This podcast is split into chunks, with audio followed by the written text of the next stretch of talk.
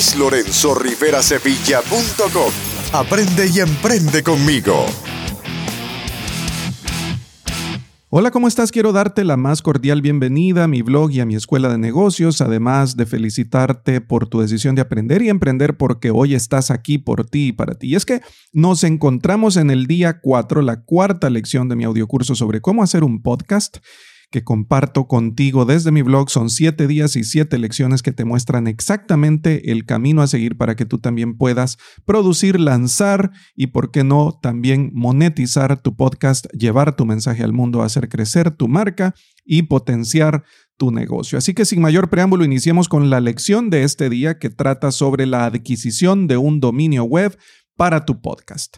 ¿Es necesario un dominio web, si te vas a dedicar al podcasting, ¿requieres de tener un sitio web para esto? La respuesta corta y sencilla es un no, no lo necesitas. Sin embargo, al no hacerlo estarías dejando pasar una excelente oportunidad de establecerte mucho mejor y más rápido como una figura de autoridad en el ámbito, en el nicho al que estás sirviendo. Además de que sería negativo el no tenerlo porque estarías frenando de cierta manera la posibilidad de servir mejor a una audiencia mucho más grande que la que actualmente puedas tener.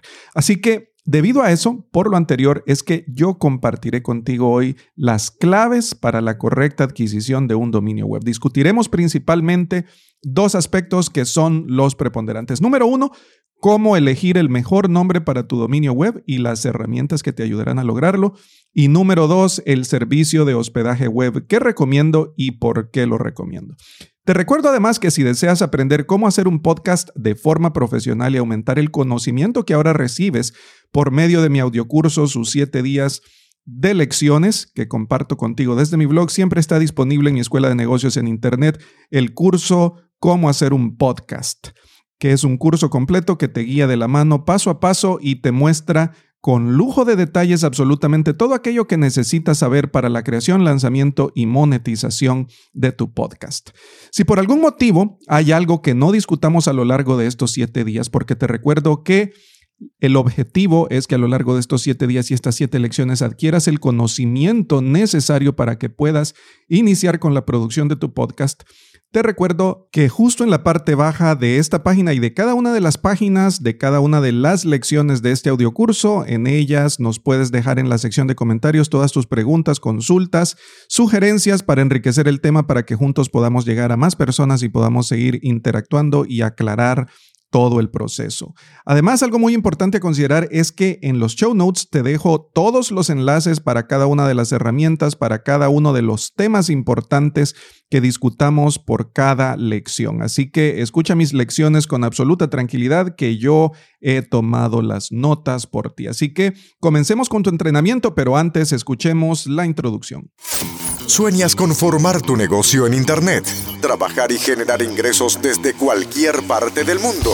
Has llegado al lugar correcto. Luis Lorenzo Rivera Sevilla.com. Emprendimiento, autoempleo, teletrabajo y negocios online. El podcast para aprender y emprender. Guías prácticas, consejos y cursos que te muestran cómo lograrlo. Y ahora, tu anfitrión, Luis Lorenzo Rivera Sevilla.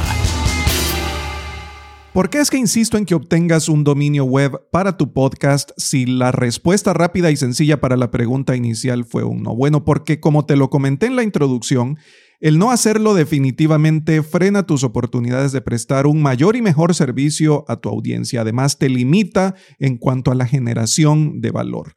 Mientras que si tienes un dominio web, fácilmente puedes desarrollar tu blog utilizándolo y es justo ahí en tu blog en donde podrás enlazar todo lo relacionado con tu podcast y extender el servicio que ofreces. Podrías agregar muchísimas cosas. Recuerda que tu sitio web es el centro de operaciones de tu empresa digital, es el centro de operaciones de tu negocio online. Es desde aquí donde tú le das la cara al mundo y operas 24 horas al día, 7 días de la semana, 365 días al año. Así que, ¿qué cosas podrías lograr si es aquí donde vamos a integrarlo todo? Bueno, precisamente de eso se trata. Se trata de que podamos, por una parte, producir, lanzar y monetizar nuestro podcast e integrar todo eso en nuestro blog como un bloque único, como nuestro centro de operaciones de nuestro negocio online. ¿Y qué cosas podrías integrar? ¿Qué puedes agregar desde tu podcast a tu blog? Bueno, al integrar tu podcast a tu blog puedes llevar a cabo varias acciones, como por ejemplo agregar transcripciones de los episodios como parte de una estrategia de content repurposing, que ya lo hablamos en una de las lecciones previas, y todos los beneficios que esto trae para el Search Engine Optimization, porque de alguna manera te permitirá escalar en los rankings de Google y posicionarte mejor en los resultados de búsqueda para términos relevantes y demás palabras clave, porque ya habíamos mencionado antes lo fácil que resulta estar en una conversación y transcribir esa conversación a miles de palabras. Es mucho más fácil, más rápido y más sencillo que sentarte a escribir un blog post, por ejemplo. Así que tienes el mismo contenido en audio y tienes ahora el mismo contenido en texto, además de ayudarte con el SEO, con el Search Engine Optimization, y los resultados en los buscadores, ahora también tienes la oportunidad de llevar a cabo el famoso content repurposing, que ya lo hemos mencionado en otras ocasiones también, que no es más que poder compartir el mismo contenido de diferente manera en distintas plataformas a lo largo del Internet. Esto te da atracción, genera links y backlinks y definitivamente podrá generarte tráfico web y hacer que tu mensaje llegue a más personas, que finalmente es de lo que se trata. El otro aspecto importante que puedes incluir en tu blog cuando tienes un sitio web e integras tu podcast a este son los show notes, para que de esta manera puedas proveer un resumen de lo que se trata el episodio y puedas dejar vínculos hacia todos los recursos que se mencionen, hacia todos los temas de interés, hacia los puntos más importantes que se hayan tratado en ese episodio en particular. Así que, de forma general, podrás ampliar el tema y enriquecerlo por medio de otros recursos multimedia. Además que este se convertirá en el lugar central en donde tu audiencia podrá encontrar todo el contenido relacionado con tu programa, productos y servicios. ¿Ves ahora la importancia de obtener el dominio web? ¿Ves por qué sí lo recomiendo? Y otra cosa importante es que cuando publicas tu podcast y lo haces llegar a las plataformas de distribución de este tipo de consumo, llámense Apple Podcasts, Google Podcasts, Spotify, Pandora, etcétera, de la que se trate, algo muy importante es que en la descripción de ese episodio, cuando tú envías esto por medio de tu RSS feed, que son términos que ya vimos desde la lección número uno y que ya sabemos cómo funcionan, tú puedes incluir un vínculo hacia la URL de los show notes en tu blog. Entonces ahora tu blog tiene un link hacia afuera en la plataforma de distribución masiva de este tipo de contenido, Apple o Google. Y la gente que lo escuche desde esas plataformas, desde las aplicaciones en su teléfono móvil, que por lo general es un dispositivo de alto consumo de este tipo de contenido, podrán hacer clic sobre ese vínculo y llegar a tu blog. ¿Ves cómo se genera el tráfico web entonces? Es por eso la importancia, la gran relevancia de no mirarlo como algo aislado. Y ahora vamos a ver cómo elegir el mejor nombre para tu dominio web y las herramientas que te ayudarán a lograrlo. Hacia el final del episodio también estaré compartiendo contigo un atajo, vamos a llamarlo de esa manera, un atajo en caso de que no desees tener un blog en WordPress y que no quieras llevar a cabo ese proceso de integración de tu podcast con tu blog, estaré compartiendo contigo este atajo que te permitirá contar con una alternativa más para que puedas tener tanto tu podcast como tu sitio web 100% funcional.